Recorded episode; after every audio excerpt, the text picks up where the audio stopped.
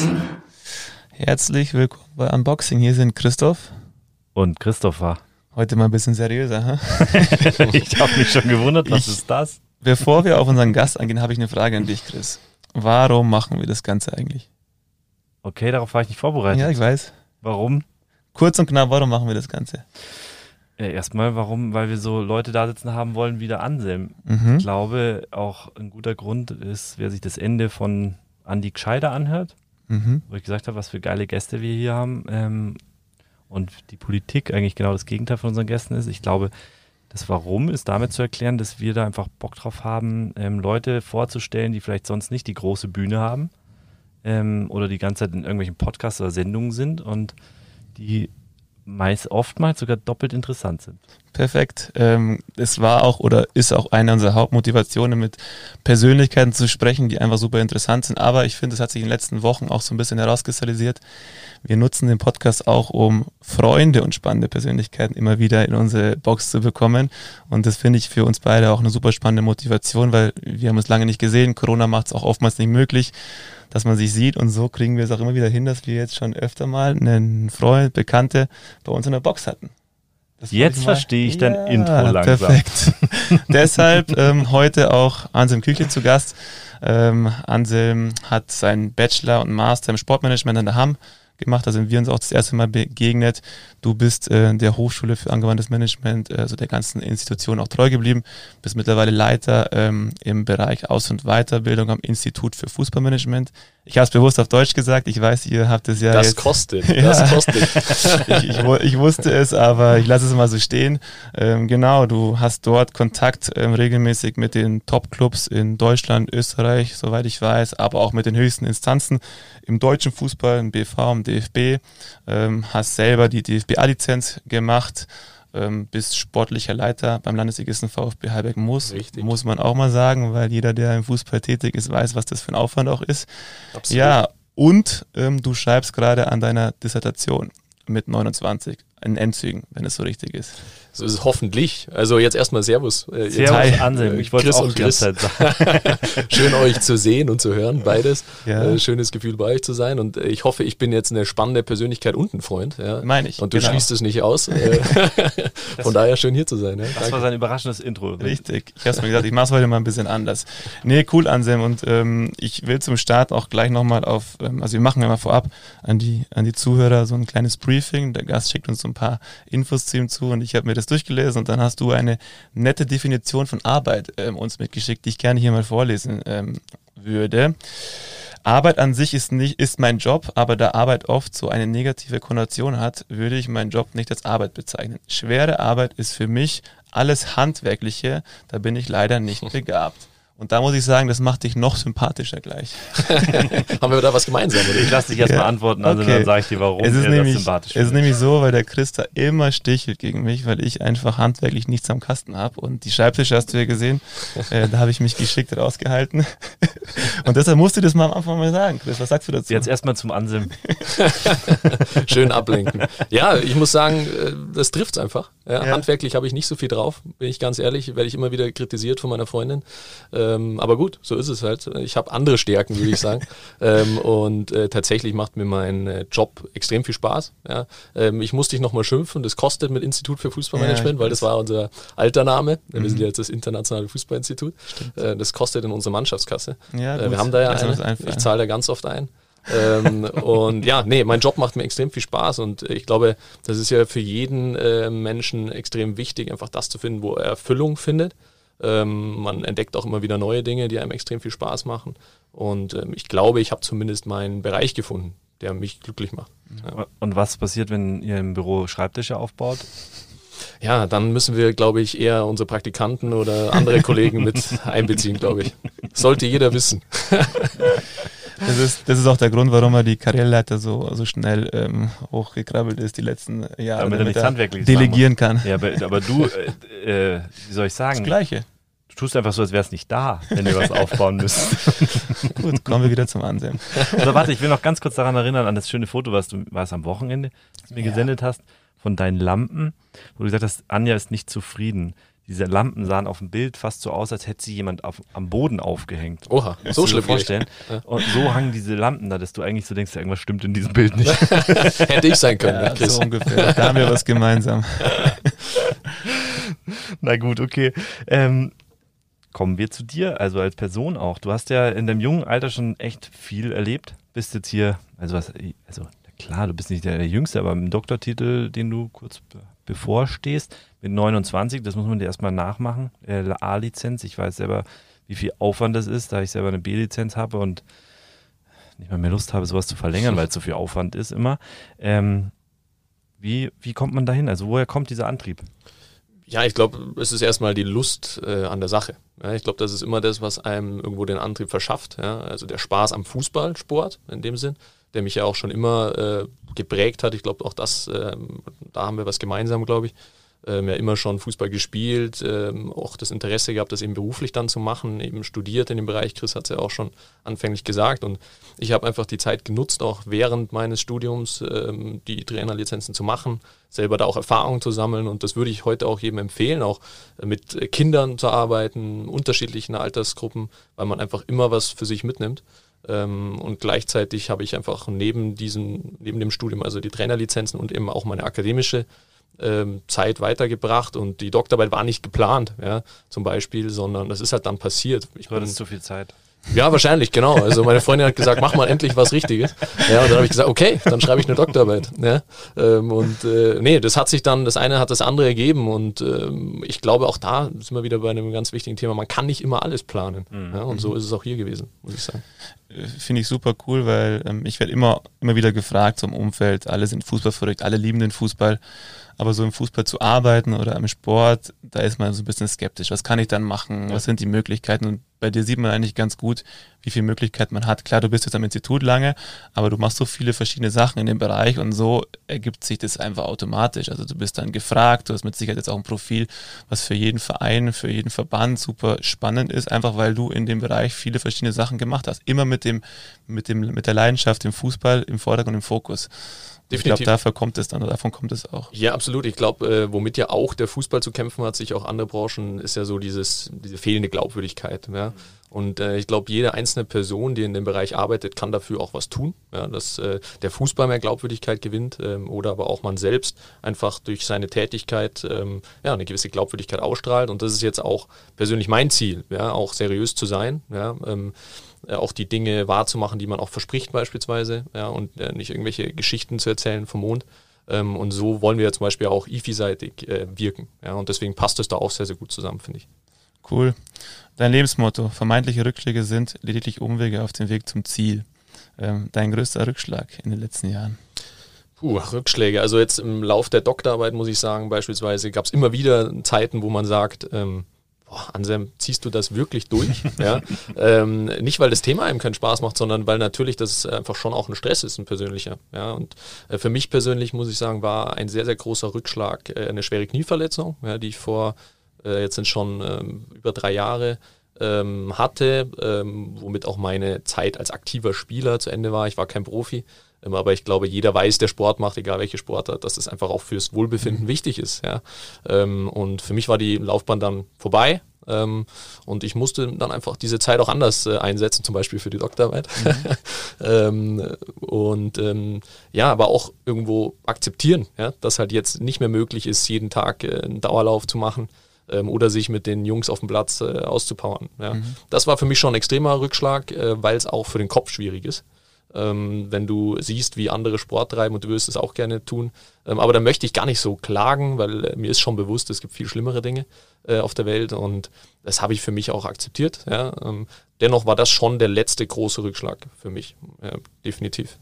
Also ich, ich wusste, dass, dass der kommt, ähm, ich weiß es so ein bisschen, aber ich wollte auch darauf hinaus, weil diese Chance, die daraus entstanden ist, diese Zeit, die du gewonnen hast, die hast du ja wieder für andere Dinge genutzt. Das heißt, es ist zwar ein Rückschlag, aber du hast daraus auch viel Positives gezogen. Absolut. Ich glaube ja grundsätzlich, und das steckt ja auch in diesem Motto, deswegen habe ich es auch gewählt, ähm, dass man einfach aus jeder schwierigen Situation, ich nenne es mal so kritische Lebensereignisse, ähm, extrem viel ziehen kann. Ja, ein kritisches Lebensereignis kann was Negatives sein, es kann aber auch was Positives sein, also äh, wie die Geburt äh, zum Beispiel jetzt deiner Tochter ja. Ja, beispielsweise ähm, oder eine Hochzeit oder was auch immer. Ja, also ich glaube, da kann man immer viel draus ziehen.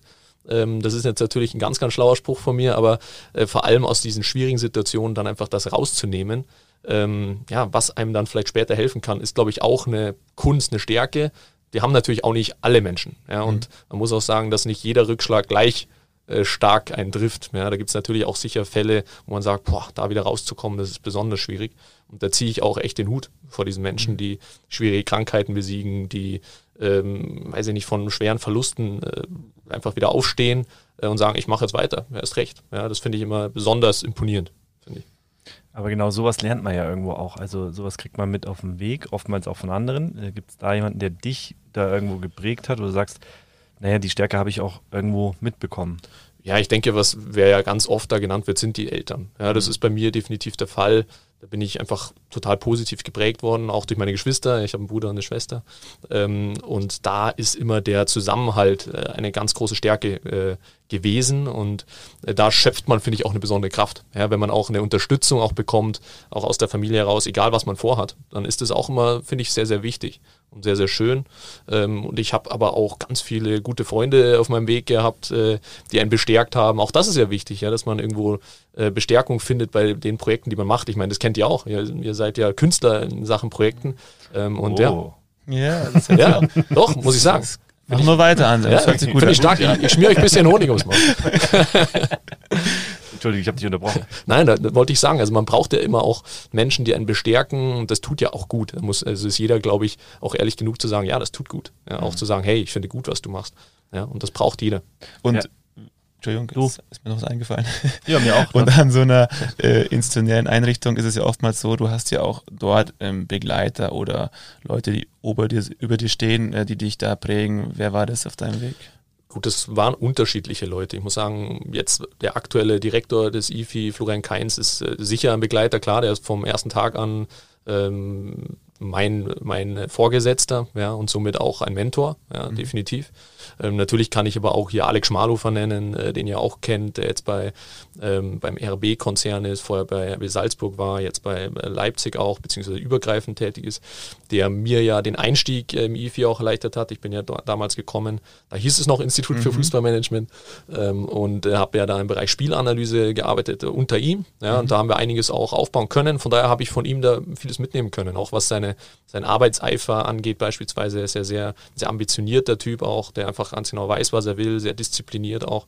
Ja, und dann äh, gab es natürlich auch Leute wie Tobias Haupt, ähm, der ja auch bei uns am Institut sehr lange war, sehr auch mit aufgebaut hat. Du kennst ihn ja auch mhm. und der dann ähm, ja, zum DFB gegangen ist. Und äh, da sieht man natürlich schon auch, wie schnell so ein Weg gehen kann. Man sieht aber auch, äh, wie unterschiedlich Persönlichkeiten sind. Und es ist total äh, spannend, eben dann auch ähm, eben zu sehen, wie wir kennen unterschiedliche Persönlichkeiten auch. Und das hat mich dann auch mitgeprägt, definitiv. Head of Training and Further Education beim International Football Institute. Hoffentlich habe ich es richtig ausgesprochen. Die Frage hat mir der Chris extra gegeben. also im Grunde, das hört sich ja unglaublich professionell an. Würdest du einfach den Zuhörern mal erzählen, was genau du machst? Ja, ich kann es auch einfacher ausdrücken, Leiter Aus- und Weiterbildung am IFI. ähm, das ist die Schön. Definition aus LinkedIn. Tatsächlich, muss ich sagen, kommt die daher, dass man ja auf LinkedIn erstmal so ein bisschen englischsprachiger unterwegs war. Ja, und wir als IFI ja auch im englischsprachigen Markt auch unterwegs sind. Ähm, aber ja, was mache ich denn äh, am IFI? Also im Endeffekt äh, hat man jetzt schon gehört, ich bin da auch gewachsen dort, habe verschiedene Tätigkeiten gemacht, vieles gesehen und gemacht. Ähm, aktuell in dieser Rolle bin ich äh, ja irgendwo verantwortlich für unsere Aus- und Weiterbildungsprogramme, die wir auch ich würde sagen, als Marktführer auch in Deutschland anbieten im Sektor Fußball. Ähm, und ich bin dafür verantwortlich mit meinem Team, dass wir neue Programme schaffen, dass wir neue Ideen äh, konzipieren.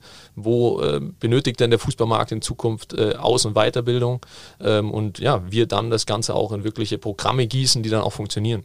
Wir wollen natürlich, dass unsere Leute, unsere Teilnehmer auch profitieren, ja, dass die mhm. rausgehen und sagen, hey, da habe ich was richtig Cooles gemacht, ich habe mein Wissen erweitert und ich kann es vor allem aber auch umsetzen. Ja? Das, mhm. das ist ja auch immer sowas, dass ich nicht nur irgendein starres Wissen generiere, sondern dass ich rausgehe und sage, hey, jetzt gehe ich in meinen Club, jetzt gehe ich in meinen Verband und kann dann dort äh, beispielsweise die Konzepte der Spielanalyse oder Scouting-Prozesse implementieren. Und ähm, das ist jetzt mal vielleicht ganz salopp gesagt auch unsere Aufgabe. Natürlich kommen da auch viele Dinge dazu, ähm, aber ich schätze das besonders, weil man eben dann auch hier wieder, und dann geht es wieder um Menschen, extrem viele spannende Persönlichkeiten kennenlernt. Jetzt kann ich wieder euch sagen, ja, wieder Honig ums Maul schmieren, Freunde, das kommt immer wieder. Ähm, und aber auch andere spannende Persönlichkeiten und das macht dann, finde ich, einfach auch den Job aus, mhm. mit vielen Menschen zu tun zu haben. Ja. Also für die Zuhörer, ich habe ja mit dem Ansem damals parallel gleichzeitig angefangen am Institut, ich im Bereich Social Media Marketing und dann Tobi und du beim Alex im Spielanalysebereich, also die Parallelen sind da gegeben und ich habe es damals auch so gemerkt, da waren natürlich schon Top-Leute mit dabei. Jochen Breyer, Olli Kahn in meinem Fachbereich. Bei dir war es auch nochmal mit dem Kahn die lange, die langjährige Begleitung auch. Man hat echt die, ja, die Top-Vereine, die Top-Verbände begleitet von Anfang an. Und das ist schon was, was das Institut auch auszeichnet. Und ihr schafft es auch in die Praxis zu tra transformieren, finde ich ganz gut. Also es ist immer so das, die Kritik an so einer ähm, Uni-Einrichtung, ja. ähm, dass das halt nicht geschafft wird. Bei euch ist es aber anders. Ihr arbeitet schon in der Praxis aktiv mit. Definitiv, ja. Ich glaube, das ist immer die Schwierigkeit ja auch, wenn man sich auch ähm, mit Wissenschaften beschäftigt, ja, was ja auch unser Anspruch ist, wissenschaftlich zu arbeiten, dass man dann eben nicht in diesem Elfenbeinturm verharrt, sondern dass es halt anwendungsorientiert ist. Ähm, und das versuchen wir eben, ja, dass wir verschiedene Studienprojekte haben, Forschungsprojekte haben, ähm, die dann vielleicht mal äh, erstmal äh, theoretisch beginnen. Das ist ja auch immer wichtig. Ich glaube, die Praxis braucht immer eine gute Theorie. Mhm. Ähm, und dann aber versuchen, das wirklich auch in die Praxis umzusetzen. Also ich meine, das haben äh, Alex Schmalhofer, Tobi Haupt vorgemacht, das haben wir dann in der äh, Zukunft auch wei weitergeführt in vielen Studien. Ähm, und das muss auch immer unser Anspruch bleiben. Und das finde ich aber auch persönlich einfach auch geil, auf gut Deutsch, äh, dass man es eben auch schafft, dann eben sehr fundiertes Wissen aber auch in die Praxis zu implementieren. Ja, das ist die Herausforderung. Du warst ja anfangs im, im Bereich Spielanalyse unter genau. Alex tätig und recht früh mit dabei. Was bedeutet das IFI für dich mittlerweile? Ja, es ist äh, für mich ein ganz großer Baustein meines Lebens ja, mittlerweile. Ich meine, ich bin sechs Jahre schon an Bord, ja, ich bin 29, also von daher, ähm, vor allem mein Berufsleben hat es natürlich maßgeblich beeinflusst. Ähm, es ist äh, ja ein Stück weit schon mein berufliches Zuhause, ja, ähm, weil äh, ich dort auch mich als Mensch besser kennengelernt habe. Ich habe extrem viel lernen dürfen. Ähm, ich glaube, dass ich mich da auch extrem weiterentwickelt habe ähm, und einfach auch für meine Zukunft, wo auch immer die ist, ja, ähm, ja, auch einfach mein Fundament gelegt habe. Und deswegen wird das IFI da immer eine besondere Rolle einnehmen. Ähm, ich glaube, es ist auch immer was sehr Besonderes. Auch da kann ich wieder auch auf euch verweisen. Ich meine, wenn man ähm, irgendwo was mitgeprägt hat. Ja, und äh, ich meine, Chris, als wir auch ähm, dort begonnen haben, war das Institut noch sehr klein. Ja, ähm, und äh, es hat sich halt mittlerweile extrem stark entwickelt. Ja, ähm, auch in der Mitarbeiteranzahl sieht man das. Und ähm, ich glaube auch in der Wahrnehmung im Markt.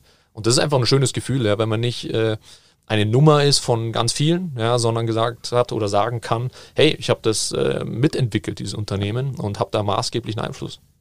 Ich meine, ihr habt ja auch Studiengänge inzwischen, genau. die ihr vom IFI direkt anbietet.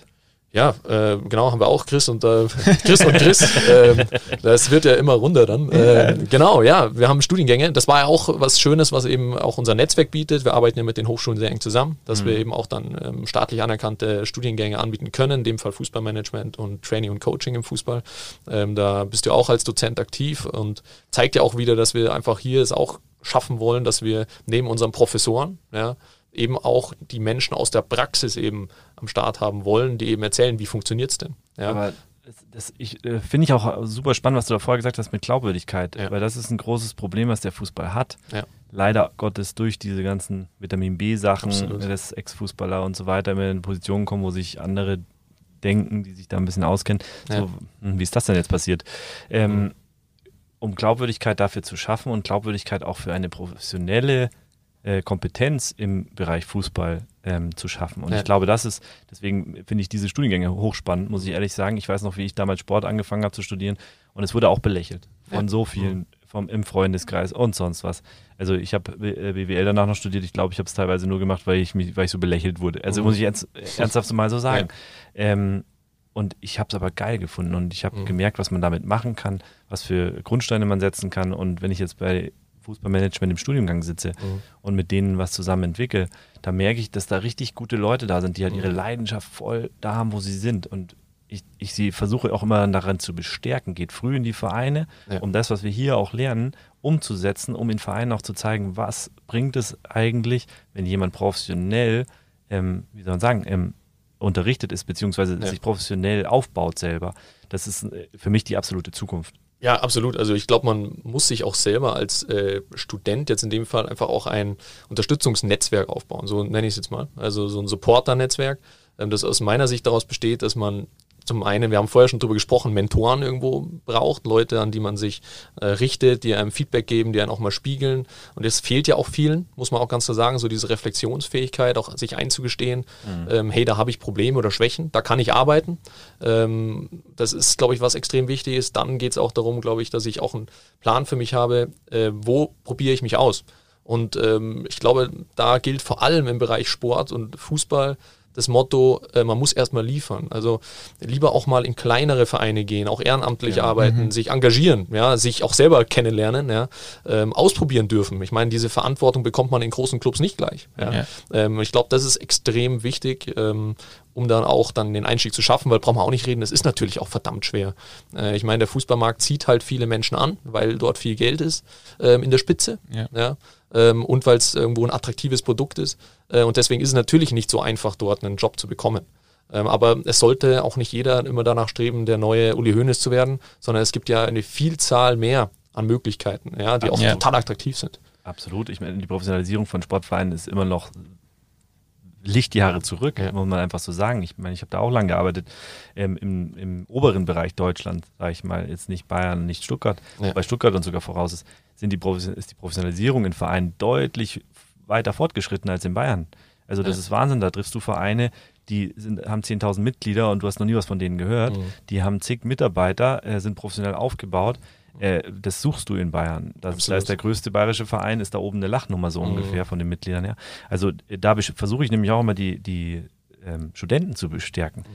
Ähm, fangt früh an. Ihr müsst früh Praxis und Theorie ähm, einfach Hand in Hand nehmen. Das ist, glaube ich, was, was super wichtig ist. Ja. Also es gibt ja auch nicht nur Vereine in dem Bereich. Ich meine, ähm, wir sind ja Marketing, wir betreuen mittlerweile auch Bundesliga-Profis in dem Bereich. Die Nachfrage wird aus Marketing-Sicht immer höher. Aber um nochmal auf das Thema zurückzukommen, ähm, Studiengang, was halt an der HAM, wo wir auch studiert haben, wozu das Institut ja auch irgendwie gehört, zu dem Hochschulnetzwerk ION World, ähm, so toll ist, dass ihr einfach Dozenten habt, die aus der Praxis kommen. Also das ist auch mal ein Lob ja. an, die, an die Hochschule, weil es einfach nicht die Theoretiker sind, sondern Leute, die wirklich äh, Tag und Nacht in, in dem Bereich arbeiten. Ich sehe es ja beim Chris, ich meine, ähm, 50 Stunden sind einfach ja. harte Arbeit in der Praxis und das Wissen dann dem Studenten weiterzugeben, ich glaube, das kriegst du fast nirgends, äh, weil der typische Professor mal so gesagt ja. ist halt nicht der, der äh, die ganzen Probleme mitbekommt im Alltagsgeschäft und das ist eigentlich das Wertvollste in dem Ganzen und das dann tut, an die Studenten weiterzugeben, ich glaube, das ist ein super smartes Konzept. Ich glaube, diese Paarung ist extrem wichtig, wenn wir jetzt gerade beim Thema sind, also dieses mhm. vom Professor, die wissenschaftlichen Aspekte, ja. Wo, wo, auch äh, letztendlich ja geforscht wird ja. und dann gleichzeitig jemand aus der Praxis zu nehmen, um das dann letztendlich Hand in Hand gehen zu lassen für den Studenten um einfach so viel Wissen wie möglich zu vermitteln, äh, theoretisch, aber so wie auch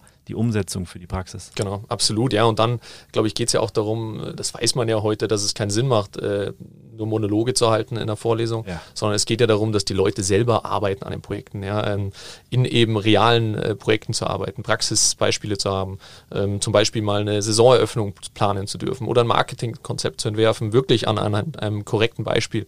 Ähm, ich glaube, das ist das, was man braucht und hier sind wir wieder dabei, eben nicht träges Wissen anzuhäufen, sondern machen, machen, tun und so wird man besser. Ähm, oder kann, da schließt sich auch wieder der Kreis, äh, kann man wieder auf die Trainerlizenzen gehen.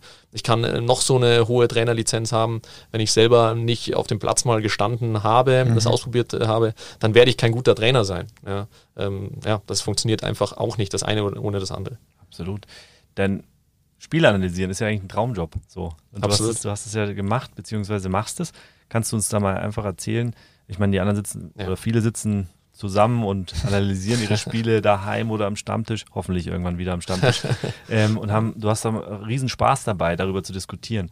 Ähm, ihr macht das professionell, du machst es professionell. Was machst du da genau? Also äh, ich muss da einschränken, dass ich es gemacht habe. Ja, mhm. Wir haben ja ähm, auch eine eigene, einen eigenen Bereich, Spielanalyse, Scouting und Kaderplanung äh, mit Markus Brunschneider und Julian Lauer, die das jetzt machen, seit Jahren machen. Ähm, ist natürlich eine total faszinierende Sache, die auch extrem viel Spaß macht, wenn man den Fußball liebt. Ähm, wir machen dort ja verschiedene Sachen. Wir äh, analysieren wirklich klasse Spiele für TV-Sender beispielsweise. ähm, in Vorbereitung für die Redaktion. Es gibt aber genauso gut äh, Spiel, Spielanalysen für Clubs, ja, oder aber auch für Berater, ja. Ähm, also wir machen da eine ganze Palette von Mannschaftsanalysen oder aber auch Spieleranalysen, also Einzelspieleranalysen.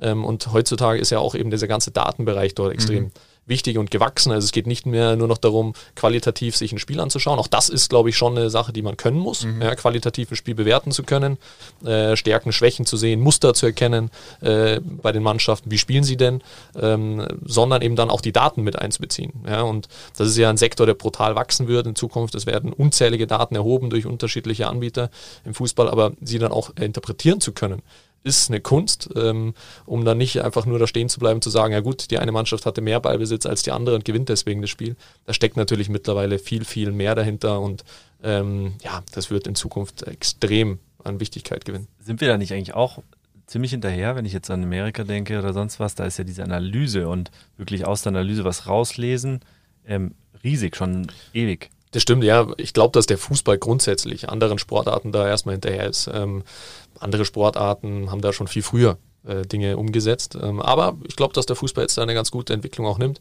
Mhm. Ähm, vor allem auch der deutsche Fußball da extrem viel macht ähm, und versucht aufzuholen. Ja, und äh, ich bin da selber total gespannt, wo wir dann, äh, ich sage jetzt mal, übermorgen stehen werden, ähm, was dann alles einfließt. Äh, wir haben ja leider noch nicht den Fall, dass zum Beispiel in der Frauen, äh, Flyer Frauen Bundesliga äh, Daten erhoben werden. Ich glaube, das ist zum Beispiel ein nächster Schritt, um da auch äh, ja, einzuzahlen irgendwo in die Entwicklung. Äh, und dann ähm, wird auch der deutsche Fußball da weiter wachsen in diesem Bereich. Dann geht es aber natürlich auch darum, dass die Leute, ähm, also die Menschen, die in den Clubs arbeiten, auch damit umgehen können. Ja, weil da sind wir wieder dabei, wir können viel Technologie haben, aber wir müssen natürlich sie auch verstehen und dann auch in die Praxis implementieren können. Und darum geht es natürlich dann auch wieder für uns zum Beispiel. Schließt sich auch hier wieder dann der Kreis.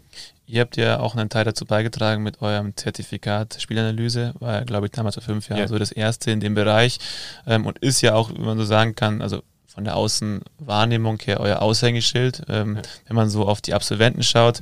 Ähm, was genau lernt man da und äh, was kann man danach machen? Und vielleicht hast du auch ein paar Beispiele, ja.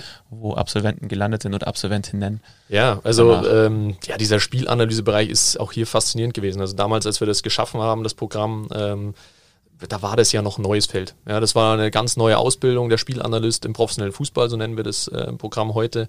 Äh, daraufhin sind ja dann Programme entstanden für den Amateur-Nachwuchsfußball, dann sind Scouting-Programme entstanden, es wird jetzt ein Data Analyst kommen bei uns in Zukunft. Ähm, aber weil du jetzt besonders äh, hinsichtlich des Spielanalyst gefragt hast, ja, ähm, natürlich geht es darum, in dem Programm den Workflow erstmal zu erlernen. Ja, was, äh, was muss ein äh, Spielanalyst überhaupt können? Ja, und äh, wie schauen die einzelnen Arbeitsschritte aus? Ich meine, wir sprechen hier über natürlich auch klassische Expertise, die man aufbauen muss im Bereich Fußballlehre. Ja, das Spiel muss man verstehen. Ich glaube, das ist die Basis, sonst kannst du kein Spielanalyst sein. Weil man muss ja auch nochmal unterscheiden. Ähm, ich sage es jetzt mal so, es gibt den Videoanalysten, nenne ich ihn jetzt hier mal, äh, der ein Spiel filmt. Ja, und dann gibt es den Spielanalysten, der aber auch das Spiel interpretieren kann, der dann wirklich auch zum Beispiel ein Co-Trainer Spielanalyse sein kann, der dem Trainer wirklich auch an die Hand gibt, hey mein äh, Lieber, äh, ich würde so und so spielen gegen diesen Gegner. Mhm. Also wirklich eigentlich ein Trainer. Ähm, das hat sich auch gewandelt, also dass ein Spielanalyst mehr heute auch ein Co-Trainer ist oder oft im äh, Trainerteam drin ist. So, also es geht darum, natürlich Fußballlehre Kenntnisse äh, zu gewinnen, aber dann geht es darum, auch ähm, zu wissen, wie ähm, nutze ich denn die Softwareprodukte, ja, die es hier auch gibt. Da gibt es unzählige. Ähm, wie kann ich die äh, so in den Alltag einbinden, dass es effizient ist ähm, und auch Gewinn bringt am Ende des Tages. Weil natürlich bringt es mir nichts, wenn ich den ganzen Tag mich verkünstel in irgendwelchen Videoschnitten. Ja. Ähm, es muss am Ende zielführend sein. Und dann geht es natürlich auch weiter hinsichtlich, okay, wie präsentiere ich dann auch äh, die Ergebnisse vor einer Mannschaft. Ja, auch das ist ja nicht so einfach. Ja.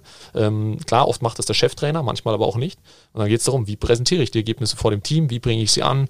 Ähm, ich möchte natürlich auch jeden einzelnen Spieler erreichen, was ja auch nicht möglich ist, das wissen wir auch. Äh, jeder Spieler, jeden Spieler triggert was anderes. Ähm, aber auch das müssen die Leute erlernen. Also es sind ganz vielfältige Aufgaben, die man dann hat. Ähm, und dann auch hier gilt aber wieder selber ausprobieren in der Praxis. Die Leute von uns landen ja auch nicht alle dann wirklich im Job als Spielanalyst. Mhm. Manche werden Co-Trainer, manche werden Trainer. Äh, Loic Favé zum Beispiel, Co-Trainer St. Pauli oder auch äh, Fabi Hürzeler, auch äh, Co-Trainer äh, St. Pauli. Ähm, die wussten vorher schon, dass sie Trainer sind und keine Analysten. Mhm. Aber sie haben sich trotzdem die äh, Skills erarbeitet. Ja? Ähm, und auch Markus Brunschneider zum Beispiel, der den Fachbereich leitet, hat das erste ähm, Programm damals durchlaufen. Ja? Und äh, so haben wir eben unterschiedlichste Jobprofile, die bei uns durchlaufen. Neben den klassischen Analysten eben auch äh, ganz andere. Und äh, wir haben dort vor allen Dingen aber auch einfach Top-Leute, von denen man lernen kann. Ich wollte gerade sagen, Referenten habt ihr ja auch von Trainer über. Genau, genau. Ja, ja, weil ein Analyst der muss einfach fachlich top sein. Der muss mit seinem Cheftrainer diskutieren können auf einer Ebene ja, ähm, über das Spiel. Äh, sonst ist er eigentlich gar nicht die perfekte Hilfe. Und deswegen haben wir eben Leute wie Manuel Baum, der seit dem ersten Tag äh, am Start ist. Oder wir hatten äh, über viele, viele Jahre Lars Kornetka dabei, ähm, der heute auch äh, in einer Co-Trainerrolle ist. Ja, wir haben also ganz viele äh, Experten. Auch Alex Schmalhofer ist natürlich weiter an Bord, ähm, auch wenn er jetzt nicht mehr am IFI ist, sondern eben ähm, bei RB. Ähm, also das ist auch wichtig, dass man dann von den Besten auch lernen kann. Darum geht es uns natürlich. Ja. Vor allem ist es hochspannend eigentlich. Ja, es ist ein Traum für jeden Fußballfan. Absolut. So ein Spiel zu versuchen überhaupt zu lesen, macht riesen Spaß und dann Voll. daraus was zu nehmen und der Mannschaft weiterzubringen. Ich habe ja dann, als ich äh, Trainer im Herrenbereich war, habe ich dann versucht, das auch zu machen. Es ist ja. abartig aufwendig. Ja. Also wirklich abartig aufwendig und wie du schon sagst, es dann auch wirklich richtig rüberzubringen und jeden dabei zu erreichen sodass keiner einschläft bei der so Analyse, ja. ist trotzdem knapp zu halten und lauter solche Sachen. Unglaublich wichtig. Und ich hatte dann Gott sei Dank das Glück, dass ich noch jemanden im Trainerteam habe, der äh, jetzt inzwischen auch bei uns noch arbeitet. Grüße der, an Mitch, der genau. auch am Institut gerade das Zertifikat macht im Scouting. Richtig. ähm, der hatte halt einfach auch eine geile Meinung, ähm, so als Analyst. Also er hat was analysiert und ist dazu gestanden. Ich glaube, das ist halt auch was ganz mhm. Wichtiges, dass man dieses, diesen Background bekommt durch euch. Ähm, dann auch sagen zu können, hey, ich habe das, ich bin mir einfach das ist jetzt meine Meinung. Sie mhm. muss nicht 100% sein, weil es gibt immer mehrere ja. Meinungen, aber so habe ich mir das erarbeitet und dazu stehe ich. Und das ist, glaube ich, für einen Cheftrainer heutzutage unfassbar wichtig. Also mhm. einer der wichtigsten Bereiche überhaupt. Absolut, ja. Da, da triffst du natürlich jetzt äh, das nächste Thema, ja. Also ich meine, diese, da sind wir wieder bei der Glaubwürdigkeit. Das ist für mich eigentlich das Wort schlechthin. Ja, glaubwürdig zu sein äh, ist für einen Trainer ja auch das A und O. Ähm, und ich finde es einfach auch so faszinierend und deswegen ist dieser, dieser Trainer, diese Position Trainer fasziniert mich deswegen auch, ähm, weil du als Trainer ja viel mehr bist als der Trainer auf dem Platz. Ja, du bist, äh, äh, du bist äh, ein Dirigent, ja, du bist derjenige, der irgendwo auch mal die Vaterfigur ist, je nachdem, was für Spieler du hast. Ähm, du bist derjenige, der auch mal durchgreifen muss. Ja, du bist ein klassischer Führer äh, einer Mannschaft und ähm, deswegen musst du einfach extrem viele Rollen drauf haben. Ja, ja und äh, ich finde es einfach dann, und dann können wir aber auch ganz viele andere Rollen bedienen, müssen wir gar nicht unbedingt über einen Trainer sprechen. Wenn ich mit Menschen zu tun habe, dann ist es immer eine extreme Herausforderung, dieses Team auch zu erreichen und mit denen dann auch ein Ziel eben erreichen zu können. Ähm, und äh, auch hier finde ich es einfach herausragend, wenn das Menschen über eine lange Zeit schaffen, mit einem Unternehmen Erfolg zu haben äh, oder mit eben einer kleinen Mannschaft Erfolg zu haben, weil es einfach immer eine Kunst ist, jedes Individuum zu erreichen das Anforderungsprofil wird ja von einem Trainer immer anspruchsvoller. Ja. Und auf der einen Seite ist natürlich soziale Kompetenz, die hat man, hat man sie nicht. Also ich glaube nicht, dass man die so richtig erlernen kann. Und die fachliche Kompetenz wird immer mehr gefragt. Darum sieht man ja auch, dass Trainer wie ein Tuchel, Nagelsmann da einfach die, die Top-Player aktuell sind. Ähm, provokative Frage, ähm, gibt es in Zukunft dann noch Ex-Profis, die einfach sofort auf dem Trainerstuhl äh, landen? Ist es der richtige Weg? Also ich hätte jetzt fast äh, ja gesagt, aber du hast gesagt sofort und deswegen glaube ich genau, nein. Genau, das war bewusst ähm, Genau, genau. Also ich äh, glaube nein. Ich glaube, dass äh, der Weg immer über eine Ausbildung gehen wird. Mhm. Ähm, ich glaube, dass der auch der DFB das ja auch schon frühzeitig erkannt hat und hier auch schon einige Dinge umsetzt und plant, äh, dass das nicht mehr der Fall sein wird, weil das wird einem ja auch bestätigt von Profis, dass ähm, dieser Trainerjob auch ein Beruf ist, den man lernen muss. Mhm. Ja. Natürlich hat ein Profi gewisse Vorteile, keine Frage. Ein Profi weiß, wie es ist, in einem vollen Stadion zu spielen. Ein Profi weiß, ähm, wie sich vielleicht mal kritische Situationen anfühlen. Ähm, er weiß auch vielleicht, wie ein Trainer agiert in einer gewissen Situation und kann das dann direkt ummünzen, wenn er selber in dieser Rolle Trainer steht. Das sind Vorteile, ja, aber das sind eben, das ist ein kleiner Vorsprung, den er hat. Andersherum hat ein ähm, Nicht-Profi, ein, jemand, der aus dem Amateurfußball beispielsweise kommt, oder im Jugendfußball, der hat andere Vorteile. Ja? Ähm, ich meine, wir müssen nur mal sehen, jemand, der zum Beispiel nicht Profi ist und sich frühzeitig entschieden hat, Trainer zu werden, der hat halt vielleicht mit 30 äh, schon zwölf Jahre Trainererfahrung. Ja? Und äh, Trainererfahrung ist, das wissen wir auch, ist äh, ein extrem wichtiger Aspekt, um ein guter Trainer zu werden. Ja, weil man eben auch hier seine Erfahrungen sammelt, eben in der Praxis, nicht irgendwo auf dem äh, Bürostuhl, sondern man hat halt in diesen zwölf Jahren unzählige Gespräche geführt, man hat unzählige Trainingseinheiten geplant, man hat ganz viele Spiele erlebt mit äh, was für komischen Spielverläufen. Ähm, und das muss dann ein mhm. Ex-Profi erstmal schaffen, ja, dann diese Spielerfahrung in Trainererfahrung umzumünzen irgendwo. Vor allem willst du ja also das klingt jetzt blöd, aber die intelligentesten Spieler deiner Mannschaft willst du als erstes erreichen, weil die meistens die Mannschaft auch führen. Ähm, und ein intelligenter Spieler ist heutzutage nicht mehr damit abgefrühstückt, indem man sagt, ja, die Situation kenne ich, ich habe schon gegen Mailand gespielt oder sonst was, ja. sondern der will Input haben, der will auf, aufsaugen. Ich nehme ja. Philipp Lahm, der halt mit Pep Guardiola saugut zurechtkam, weil ja. halt, er wusste, er kriegt immer wieder was Neues. Er kriegt die ganze Zeit etwas, womit er mhm. verarbeiten kann in seinem Kopf. Und dann auch Thomas Müller und, und Neuer und so weiter. Ich glaube, das ist genau der Anspruch, den auch ein Spieler heutzutage an einen Trainer so. hat. Zu sagen, hey, ich will nicht mehr nur wissen, warum wir diese Übung machen, was extrem wichtig ist, sondern wenn du glaubwürdig sein willst, dann erklär mir, warum wir jetzt so spielen. Ja. Und das, sage ich mal, früher war, einfach die Entwicklung nicht so weit. Das heißt, ja. der Spieler wusste selber nicht, was es für Möglichkeiten gibt und heute befassen sich die Spieler selber damit. Und damit ist dieses Warum ich so spiele und das erklären zu können ja. unglaublich wichtig. Absolut, ja. Auch das, äh, finde ich, trifft vollkommen zu. Also es gibt ja ganz viele Profispieler, ähm, die sich mittlerweile so mit dem Spiel beschäftigen, die könnten fast schon auf den ja. Äh, Trainersessel. Ja, die schauen jedes Spiel an, sezieren das. Ja. Ähm, natürlich sind die dann auch äh, irgendwo talentiert und haben großes Potenzial, dann auch mal ähm, Trainer zu sein. Ja. Also äh, deswegen, das ist auch ein extrem spannendes Feld, mit dem wir uns ja auch sehr beschäftigen. Ähm, wie muss eine Trainerausbildung vielleicht auch ausschauen? Äh, wo kann man vielleicht äh, steuern und Dinge verändern? Ja, auch da geht es darum äh, zum Beispiel. Äh, ich habe ja vorher auch schon über kritische Lebensereignisse gesprochen. Auch das ist bei Trainern aus meiner Sicht eine mhm. ganz prägende Angelegenheit, dass du ähm, Dinge erlebt hast in der Vergangenheit, die dich dann eben auch als Trainer besser gemacht haben. Auch hier Rückschläge im Stadion, ausverkauftes Haus, das dich auspfeift, ja, und du ähm, beispielsweise dann auch entlassen wirst. Ja. Ähm, da weiß ich auch von vielen Trainern, dass das ihnen erstmal den Boden unter den Füßen wegzieht. Ja, so eine Entlassung. Ich meine, da muss man sich mal vorstellen, jetzt in der Wirtschaftswelt, man wird einfach vom einen auf den mhm. anderen Tag entlassen ja, und steht dann da. Ähm, ich glaube, auch damit muss man erstmal umgehen. Und dann sind wir auch wieder bei Erfahrungen. Ich glaube, da kommen wir auch nicht drum rum. Man muss gewisse Erfahrungen auch einfach sammeln. Ja. Ich glaube, egal ob Profi oder nicht Profi, du brauchst Wissen. Und das, ja. ist, das ist das Schöne, dass wir langsam in dem Zeitalter ankommen. Ja. Das Wissen macht es und nicht mehr nur Kapital oder Land oder sonst was, sondern wir sind bei Wissen. Von, Entschuldigung, Entschuldigung, Chris, aber da muss ich noch mal, muss ich jetzt euch mal eine Frage stellen. Äh, wer sind denn für euch die deutschen Top-Trainer aktuell? jetzt nicht in Deutschland, sondern grundsätzlich. Chris, du darfst anfangen, damit ich noch überlegen kann. ja, ist natürlich ein, ein Jürgen Klopp, ist ein Nagelsmann, ist ein Tuchel für mich einfach, äh, ja. weil die nicht diesen, diesen Vorteil hatten, also dass sie ganz oben waren und vom ja. Namen halt leben, sondern die haben sich dahin gearbeitet, wie du richtig ja. gesagt hast, über Jahre, über Jugendabteilungen, Jugendmannschaften und wenn das immer wieder bestätigt wird und immer eine Stufe nach oben gehst, dann ist es auch irgendwann gerechtfertigt. Ähm, und dann gibt es für mich halt Trainerprofile, wo ich sage, okay, der war halt mal ein guter Spieler und aufgrund dessen ist er zum Trainer Trainer geworden, was man aber dann oftmals widerlegen kann nach kürzester Zeit.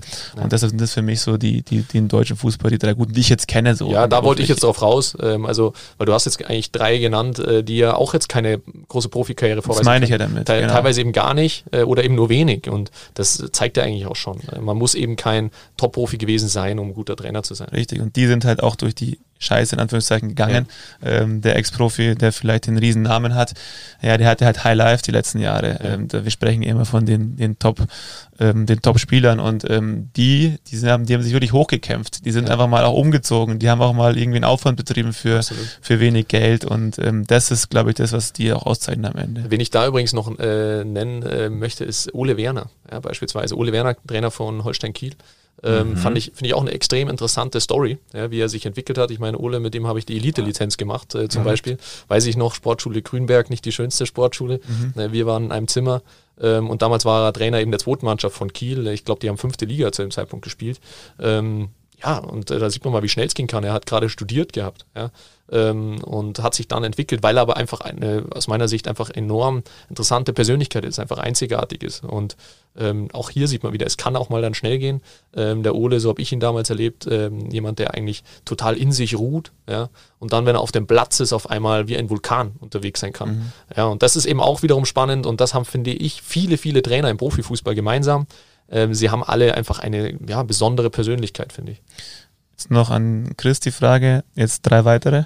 Drei. Ich sollte anfangen. Ich sollte anfangen. Ich Hansi Flick, nehme ich vorweg. Ähm, ja, Hansi Flick hat einfach eine wahnsinnige soziale Kompetenz, würde ich jetzt ja. mal sagen. Ähm, aber hat sich damit auch immer sehr weitergebildet im Taktischen. Es ist schon Wahnsinn, was aus dem rausgekommen ist jetzt mhm. die letzten zwei Jahre, wo, wo sich viele, die sich damit beschäftigt haben, sich bestimmt gefragt haben, also ich zumindest, wo hat der das ganze Wissen her? Mhm. Ähm, weil das hat man ihm jetzt erstmal nicht so zugetraut. Wen ich jetzt mal nicht Deutsch noch nennen möchte und weil ich möchte das auch nicht zu sehr machen, dieses Profi und Nicht-Profi. Ja Simeone ist zum Beispiel jemand, den ich begeistert zuschaue. Der ist auch ein Wahnsinn, also war ja auch ein großer Star. Mhm. aber der entwickelt sein Spiel immer weiter, habe ich das Gefühl. Viele sagen, er macht es gar nicht, also er ist ja. immer das Gleiche, aber wenn man da mal genau hinschaut und sich damit befasst, ist unfassbar, wie der sein Spiel die ganze Zeit weiterentwickelt. Mhm. Und sowas macht mir Freude. Wenn ich auch gut finde, ist der von Wolfsburg, mir fällt der Name Glasner. nicht. Mhm. Bei dem sieht man eine abartige Ruhe mhm. und trotzdem wieder im Spiel unglaubliche Sachen mhm. ähm, von der Mannschaft, die eher Durchschnitt ist von den Spielern her. Mhm. Ähm, und auf einmal spielen die oben mit und irgendwie checkt es keiner, warum. Ähm, und wenn man sich damit befasst, merkt man nämlich auch, warum. Also das ist relativ ja, schnell. Das stimmt. Und ich äh, möchte auch gar nicht mich so sehr auf den Profi, Nicht-Profi aufhängen, weil das ist am Ende dann ja auch nicht entscheidend. Äh, ich glaube auch, äh, schauen wir uns mal Leute an wie Streich oder wie mhm. äh, Frank Schmidt zum Beispiel. Äh, die werden ja dann als herausragende Trainer erstmal nicht genannt, weil erstmal oft geht es ja um Ergebnisse, logischerweise um Titel. Aber das finde ich schon einfach auch hervorzuheben, weil die sind halt ewig im Verein. Und äh, das gibt es halt nicht mehr so oft. Ähm, und ähm, du hast Simeone auch genannt. Ich meine, er ist ja auch einer, der ewig im Verein ähm, äh, ist. Und äh, das ist auch wiederum eine Kunst. Da sind wir auch wieder da. Ich meine, wenn ich äh, so lange im Verein bin, dann muss ich auch irgendwo mich mal verändern. Genau. Oder ich muss andere verändern. Also das heißt, die Spieler auswechseln. Ähm, und das ist stark, ja, das dann auch so zu schaffen. Oh, ich glaube, wir könnten 100 Jahre drüber reden. Kommen wir zurück zu Wissen. Aber zu spannenden Sachen. Dr. Professor Küch. Wie hört sich das für dich an?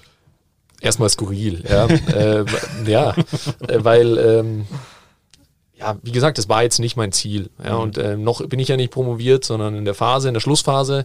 Ähm, und ähm, ja, aber natürlich ist das eine schöne Geschichte. Ja, ich nehme das gerne dann mit, weil es Schreibst ist auch. Schreibst du es auf die Klinge? Ähm, nein.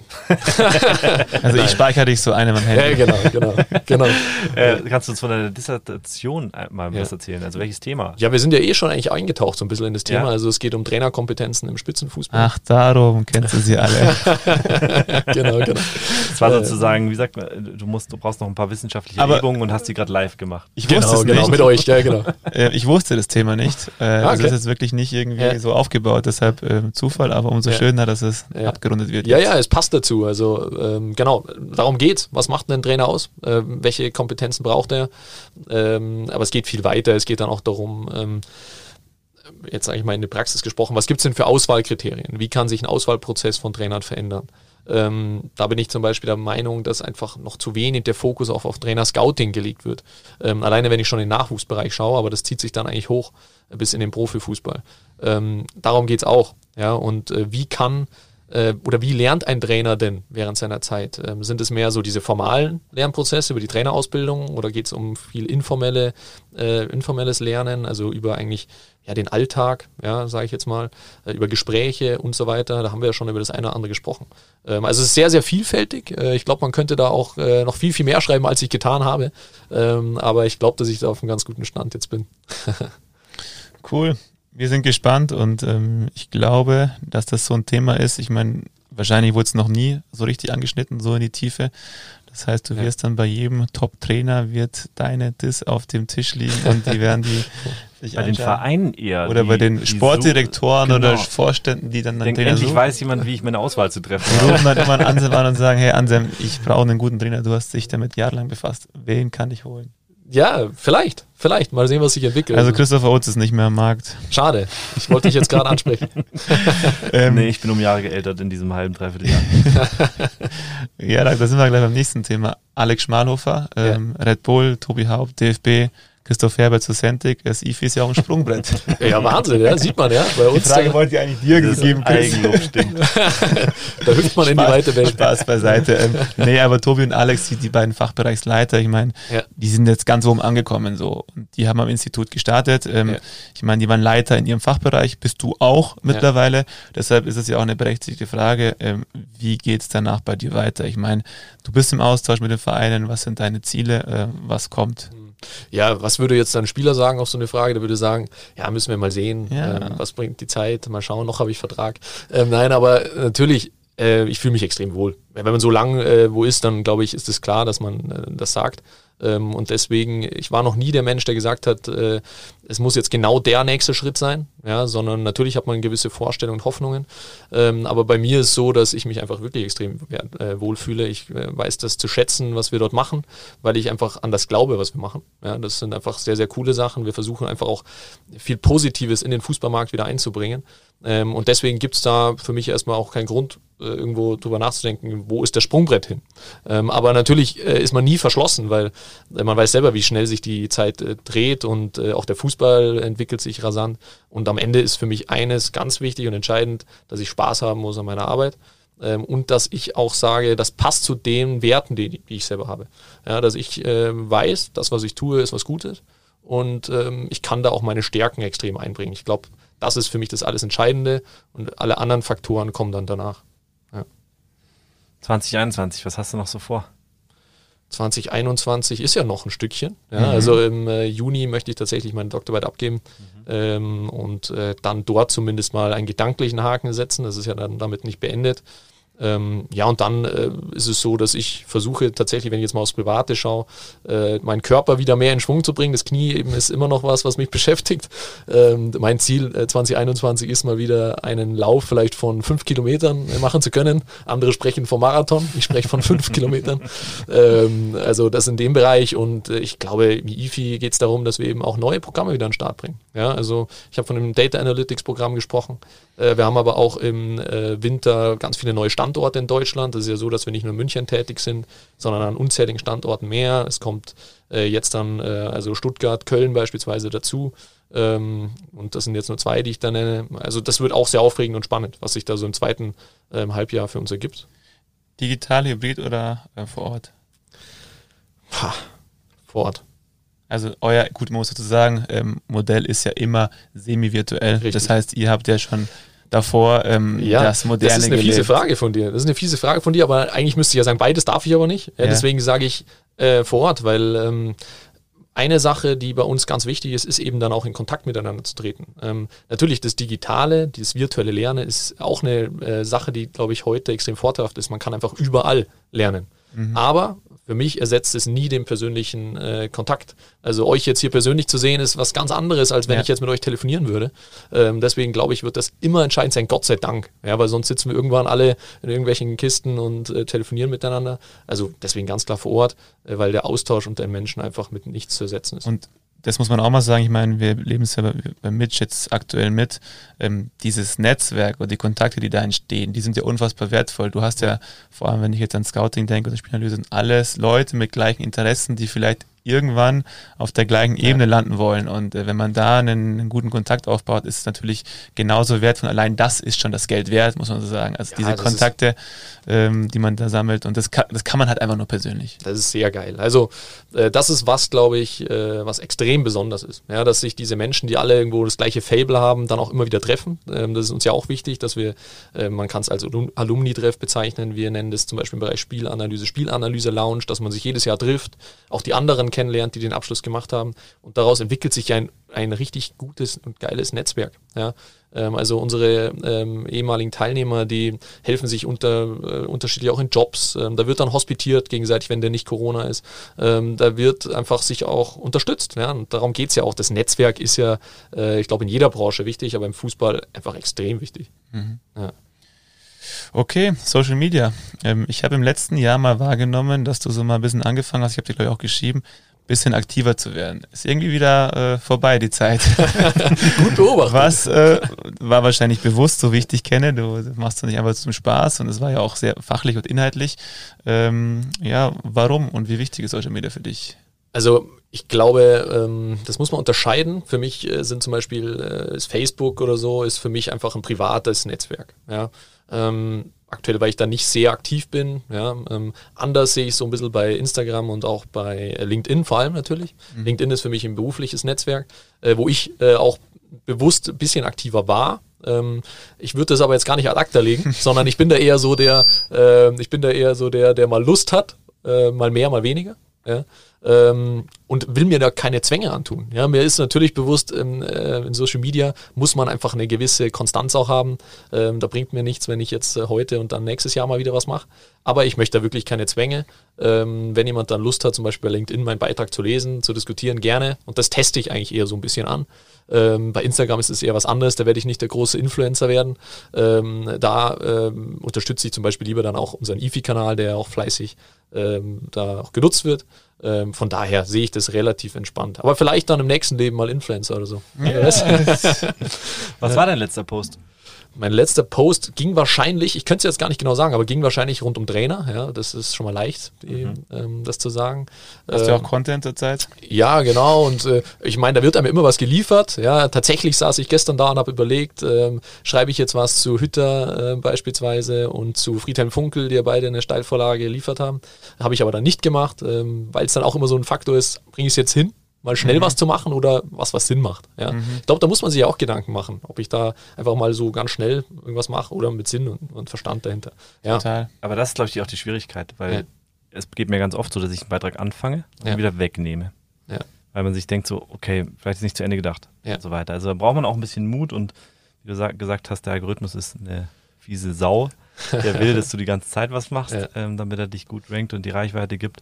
Ähm, aber ich denke mal, du hast genug Content, um das irgendwann mal zu machen. Aber muss man mögen, das ist echt, Absolut. Da, ist, da muss man dran sein. Ja, aber da seid ihr die Experten, ja. Ähm, und äh, ja, äh, ich muss sagen, ich habe jetzt bisher noch nicht die Motivation gehabt, den Algorithmus auszutricksen. Mhm. ähm, aber klar, das Thema an sich, da lässt sich so viel drüber diskutieren. Ich meine, jeden Tag wird über Trainer geschrieben und so weiter. Ja, also ich finde, wir könnten auch noch mal eine Folge nur über Trainer machen. Absolut. Definitiv. Jederzeit. und man muss auch mal sagen, ich meine, du hast gesagt, du hast nicht die riesen Reichweiten und das hören wir immer wieder und wir hatten gestern auch noch ein Krisegespräch, ja, wir haben äh, nur so und so viel Follower. Äh, man darf nicht unterschätzen, ähm, wenn ich jetzt von einem ganz, ganz, ganz kleinen Account ausgehe, dann habe ich im Schnitt auch meine 2, 3, 400, 500 mal 1000 Leute, die das auch bewusst wahrnehmen. Und wenn ich mir das mal so auf eine Bühne vorstelle, wo du als Speaker tätig bist, ja. ist es eine riesen Crowd und da sind sicher Leute dabei, die das irgendwie relevant finden und die dafür spannend sein könnten. Deshalb ähm, auch in deinem Netzwerkumfeld bin ich mir ziemlich sicher oder ich, ich weiß es, sind Leute, die wovon du profitieren könntest, wenn du mehr machst. Und es interessiert die Leute auch, was du von dir gibst, weil du bist ja da auch stark, du kannst dich gut artikulieren, äh, du kannst gut schreiben und deshalb ähm, als Hausaufgabe oder als Wunsch, mach mehr, wir würden uns freuen. Und natürlich ist erstmal die Diss im Vordergrund und äh, ist auch verständlich, dass dann solche Sachen nach hinten rutschen. Aber vielleicht für die Zukunft, ich glaube, du hast das Profil, dass du so als Personal Brand in dem Bereich auf jeden Fall mehr machst und das auch angenommen wird und du auch was Gutes dann tust für die Branche. Ja, vielen Dank für den Zuspruch. Also das nehme ich als Hausaufgabe sozusagen ja, mit. Äh, wenn ich dann meine äh, Dis abgeben habe und dann äh, vielleicht wieder ähm, einen Post gemacht habe, dann kommt natürlich ein Gruß an euch. Wie lange ist eigentlich so eine Doktorarbeit? Ja, das kommt drauf an. Ähm, also mein Doktorvater hat zu mir gesagt, äh, Herr Küchle, unter 200 äh, Seiten brauchen Sie mir nicht kommen. Oh. mit einem Augenzwinker natürlich. Ähm, ja, aber ich, ich sage jetzt mal, 200 bis ist vieles möglich. Ja, es gibt ah. auch äh, sicherlich Doktorarbeiten, die mit 500 Seiten enden. Aber Gott sei Dank, reichen. genau, Gott sei Dank macht nicht die Quantität die Qualität aus. Richtig. Ja, genau. Gut. An Geschenk. der Stelle. Box. Kleine Box in der großen Box. Genau. Gib sie dir mal, mach sie auf und sag, was du damit verbindest. Ich bin jetzt gespannt, was da kommt. Schauen ja, es ist versteckt, es ist ein kleines, ist ein kleines Geschenk oh. mit einer versteckten Botschaft und ich bin wow. gespannt, was du da. Eine versteckte Botschaft, jetzt bin ich gespannt. also Botschaft, Botschaft ist es nicht, aber es ist. Ja, oh, das ist also sehr geil, ich freue mich darüber, extrem geil. Vielen, vielen Dank. Und natürlich erkenne ich auch gleich die Botschaft. Ja. Sag mal den Zuhörern, was es ist. Ja, ich musste es erzählen. Also, das ist ein äh, Shirt, äh, ein Furevo-Shirt, ja, ähm, mit Unboxing äh, gelabelt, ja, mit dem Label drauf. Und äh, Furevo ähm, also Unboxing ist ja klar, ich meine, ich sitze hier. ähm, und äh, Furevo gibt es natürlich auch eine besondere Geschichte. Ich weiß nicht, ob ich dir jetzt erzählen darf. Erzähl so. sie, weil die weiß man eigentlich so richtig gar nicht. Ja, ist, ja. Ähm, also erzähle ich jetzt was, was eigentlich nirgends zu lesen ist. Ja, ja das, das weiß es auch nicht. Deshalb habe ich auch den Sticker mit reingepackt mit dem Logo. Erzähl mal die Story. Also äh, definitiv eine witzige Geschichte und ich hoffe, dass sich Forevo weiter so positiv entwickelt, Chris, äh, wie sie es tut. Und äh, angefangen hat es vor einigen Jahren. Ich könnte das Datum gar nicht mehr sagen, wie viele Jahre es her ist. Letztes ähm, Semester Master, vorletztes Semester Master. Ja, boah, das ist einige Jahre her, also über sechs Jahre, schätze ich. Ähm, und äh, damals ähm, waren wir mit einem Kommilitonen, äh, Matthias Luginger, heute Athletiktrainer bei 1860 München, ähm, waren wir ja in einer Klasse, wenn man so will, ja, in einer Gruppe. Ähm, und wir hatten damals gesagt, hey, wir wollen was zusammen auf die Beine stellen. Ja, und wir hatten dann äh, uns Label überlegt, äh, Namen überlegt. Was, äh, wie heißt denn unser Unternehmen, das wir da aufbauen? Und was machen wir überhaupt? Äh, was wir da machen wollten, das kann ich jetzt mal eigentlich äh, zur Seite legen, ist jetzt gar nicht so entscheidend. Aber wir haben dann gesagt, ja, Furevo könnte das Unternehmen heißen. Ja, und die Geschichte dahinter war, Furevo, was heißt das überhaupt? Das äh, sollte Football Revolution sein, also Fußball Revolution. Ähm, und so ist Forevo eigentlich entstanden. Ja, da bin ich auch immer ganz stolz drauf. Da schreibe ich ihm Chris, hey Chris, mhm. weißt du noch? Ja, ähm, Dein erster Exit. genau, genau. genau, und dann, und dann waren wir in einem bekannten äh, Kaffeeladen äh, ja, äh, in München und haben da dann uns ein paar Mal getroffen und hier das Internet abgezweigt und äh, da Ideen äh, ausgetauscht. Also das war die Zeit und so sind wir dann auch äh, ins Institut gekommen damals, ähm, weil unsere Idee damals auch unterstützt wurde von äh, Tobias Haupt. Der war Dozent ähm, von uns. Genau, war unser Dozent und äh, ja, so sind wir dann ins Institut gekommen. Also wir waren in Treuchtlingen, weil die Uni war, der Master war in Treuchtlingen, irgendwo im Nirgendwo, ja. oben auf dem Berg und ja. wir konnten nicht viel machen und Tobi und wir mussten dort nächtigen und am Abend haben wir von unserer Idee erzählt, die wir die, ja. die Wochen vorher vorbereitet hatten und er meinte so, hey, ihr seid coole Jungs, ähm, einen Tag für mich arbeiten oder für uns am Institut und einen Tag am Institut für eure Idee arbeiten, ähm, hättet ihr Bock drauf. Und wir haben sofort gesagt, ja, machen wir. Und das haben wir so ein halbes Jahr durchgezogen. Ich war beim Tobi ansässig, der Anselm beim ähm, Alex, Matze auch beim Tobi. Ja, und dann hatten wir, glaube ich, recht schnell das Angebot weiterzumachen. Dann hatte ich die Idee zerschlagen, so war es genau. dann. Und ähm, ich habe dann irgendwann neu gegründet, die, die Merchandising ähm, Produkte, die Caps. Und dann dachte ich mir, ach, nicht schon wieder ein neues Logo, äh, irgendwie neuer Name. Lass den alten nehmen, ich frage mal die Jungs. Dann habe ich euch die Domain nochmal abgekauft für 50 Euro, glaube ich. und dann ging es los. Und das ist immer so eine, so eine coole Verbindung. Ähm, weil das Logo ist damals tatsächlich äh, in dieser Uni-Woche in Treuchlingen entstanden. Ja. Und das ist auch die Botschaft mit dem Trikot, aber Unboxing ist ja auch mit drauf, äh, was uns auch immer irgendwie verbinden wird. Ja, ja super, super coole Geschichte. Schöne also, Story, ihr ja. Schlauköpfe. Ja, ja, definitiv. Und also irgendwann werde ich zurück, äh, darauf zurückkommen, wenn ihr dann an die Börse geht und so weiter, ja, genau, ob man denn da noch was machen kann. Das hat er dir viel zu günstig aus dem Ärmel geholt. ja, aber wunderbare Geschichte, definitiv. Da freue ich mich extrem drüber. Fünf Danke. Jahre voraus eine Zeitungsschlagzeile, die du dir wünschen würdest, sage ich mal, in fünf Jahren? Das ist, kannst du auch gerne mehr nehmen in irgendeiner Zeitung deiner Wahl. Was würdest du dir für die Welt wünschen? Wir wissen, das ist eine schwierige Frage. Mhm. Ähm, für die Welt wünschen, ja. Also ich glaube, da gibt es ganz viele Themen, die ich jetzt anschneiden könnte, ja, über die man diskutieren kann. Ähm, aber was natürlich ein Extrem ist, wenn du von der Welt sprichst, mhm. ähm, Thema ist es, glaube ich, der Hunger ja, auf der Welt. Ähm, ich habe das kürzlich nur äh, gehört in der Reportage, wie viel ähm, Geld ausreichen würde, um den Welthunger zu besiegen. Ähm, das ist ja gar nicht mal so viel gewesen. Ich kann die Summe nicht sagen, deswegen lasse ich es lieber. Ähm, aber da denke ich mir, hey, wenn da mal die reichsten Menschen auf der Welt ein bisschen was in die Hand nehmen würden, dann hätten wir dieses Problem nicht mehr. Also das wäre, glaube ich, ein sehr ambitionierter Wunsch, aber wäre, denke ich, eine schöne Geschichte. Ja, ich war ja auch äh, übrigens, ähm, um das auch zu verbinden mit einer Anekdote, ich war ja 2014 in Kenia für drei Monate. Das hat mich übrigens auch sehr geprägt, die Zeit. Es waren nur drei Monate, andere sind zwölf Monate irgendwo im Ausland. Ähm, und dort habe ich zum Beispiel auch gesehen, wie arm die Menschen dort vor Ort mhm. Äh, sind. Die Slums. Äh, ich habe ja da Fußballtraining in Slums auch gemacht und so weiter. Ähm, und wie herzlich sie trotzdem waren. Ja. Ähm, und klar, das hört man, glaube ich, immer wieder, dass einfach wir Menschen hier in Europa, wir können uns da oft eine Scheibe abschneiden von dieser Herzlichkeit und äh, von, diesem, dieser Lebenslust, die die Menschen dort haben und das trotz eigentlich ja, keinem, keinem äh, Geld, äh, das sie zur Verfügung haben, beziehungsweise sie haben Hunger. Mhm. So schaut es ja aus. Ja, deswegen. Ich glaube, das ist auch das Tragische daran. Dass ich denke, kein Geld zu haben ist jetzt noch nicht so schlimm, aber kein Essen, kein Trinken zu ja. haben, also so wenig Geld zu haben, das ist eigentlich Wahnsinn, dass es das überhaupt noch gibt auf dieser Welt. Wenn wir sehen, wie westlich sehr viel alles, also sehr viel ist. Ja. Ähm, und ich habe die Summe, glaube ich, auch mal gelesen und ich habe dann irgendwie gerechnet, ähm, dass nicht nur die Reichen, sondern wenn jeder irgendwie ein paar Euro abgibt, ja. ich weiß es nicht mehr genau, dann hätten wir das bekämpft. Absolut. Und da denkt man sich echt so, warum machen wir das nicht? Erschreckend, ja, erschreckend. Also da gibt es ja unzählige Themen mehr. Ich meine, äh, jetzt aktuell kann man über diese neue Doku sprechen, auch auf Netflix ja. zum Beispiel, äh, wo es um die Meere geht. Das ist ja auch Wahnsinn, ja, wenn man das sieht. Ähm, da gibt es ja mehr äh, solcher Themen, wo man sich einfach denkt, okay, äh, die Menschen schalten leider viel zu selten ihr Hirn ein, ja, mhm. um es mal kritisch äh, zu sagen. Und jeder einzelne von uns kann da ja auch was tun. Ja, und das ist natürlich, muss man bei sich selber anfangen, ähm, weiß ich bei mir selbst auch, dass man einige Dinge auch verändern könnte, die einem gar nicht so wehtun würden und man würde aber was Gutes tun. Ja, und das geht dann leider im Alltag halt oft mal unter. Ja. ja.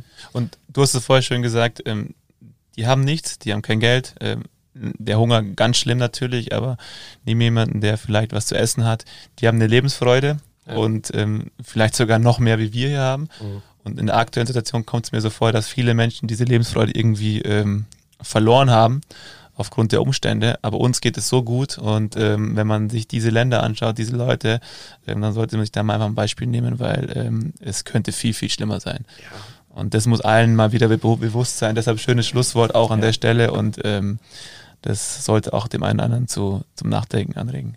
eins möchte ich noch sagen. Ich glaube, wir leben alle in so einer Bubble. Ähm, und deswegen schauen wir zu wenig weiter raus. Und eine Bubble oder unsere Blase, in der wir leben, hat ja auch immer was mit Bildung zu tun. Und ich bin einfach ein großer Fan davon. Ich glaube, wir alle drei hier Ja. drin. Das Wissen uns immer weiterbringt. Wissen in der Richtig. eigenen Entwicklung, Wissen über andere und so weiter. Und diese, um, um diese eigene Blase größer und größer werden zu lassen. Um letztendlich alle Blasen dieser Welt, die Welt mal abdecken zu lassen. Und nicht jede vor sich selber Ja. hintrotten lassen. Und das ist das, was du auch gerade gesagt hast, Chris. Ich glaube, jeder, der gerade sich schwer tut, das ist völlig verständlich. Aber ey, nutzt die Zeit, nutzt das, was ihr habt, wenn es jetzt vielleicht auch nicht Geld ist, um irgendwie diese Blase größer werden zu lassen. Weil das bringt uns Menschen um, unbedingt weiter. Definitiv. Punkt. Sorry. Danke, Anselm. Du darfst noch Anselm. die Werbung einspielen. Die hast du Oh, wieder wir haben sie vergessen. vergessen. Ähm, ja, wer Interesse Interesse hat an so einer Box, in der wir hier gerade sitzen, ähm, darf sich gerne bei uns melden oder beim Hersteller Quiet Boxes, kriegt einen kleinen Nachlass. Das war's auch schon. Ich möchte eigentlich, dass wir mit dem Gefühl hier rausgehen. Ja. Ähm, Anselm, wir sagen vielen, vielen Dank, äh, dass du da warst. Ich glaube, wir hätten ein paar Themen, über die wir dann einzelne Podcasts machen können. Ähm, Vielleicht holen wir dich wieder mal in die Box. und wir haben uns auch gefreut, dich mal wiederzusehen. Ja, hat mich Definitiv. auch extrem gefreut. Äh, Hat richtig viel Spaß gemacht. Und dann, äh, wenn wir über andere Themen sprechen wollen, dann können wir ja die hundertste Folge, können wir dann Ja. zusammen machen. Ah, jetzt hat sich schon jemand die 100. 100. Folge gekauft. Ah, perfekt. So, so, so muss es sein. An der Stelle, um das auch nochmal zu beschleunigen, lasst uns überall ein Like da. Mittlerweile haben wir echt Zuspruch. Ähm, Wir haben gute Aufrufzahlen und wir würden uns freuen, wenn das einfach noch mehr Leute hören. Ähm, Das ist auch eine Motivation, dass einfach solche Geschichten auch nach außen getragen werden und man sich davon inspirieren und motivieren lässt. Und das Feedback ist, glaube ich, da auch ganz wichtig. Also schreibt uns auch, wenn ihr, wenn ihr es gut findet, aber vor allem auch, wenn ihr es schlecht findet, wenn ihr irgendwas habt, wo ihr sagt, das wäre doch auch mal cool und so weiter. Wir sind da voll offen. Wir wollen hier irgendwie was machen, was Spaß macht und wir hoffen, dass es den einen oder anderen erreicht. Ciao, macht's gut. Anselm, danke. Ciao, Servus. Bis Danke euch. Mal. Ciao. gut. Think outside, talk inside. Unboxing.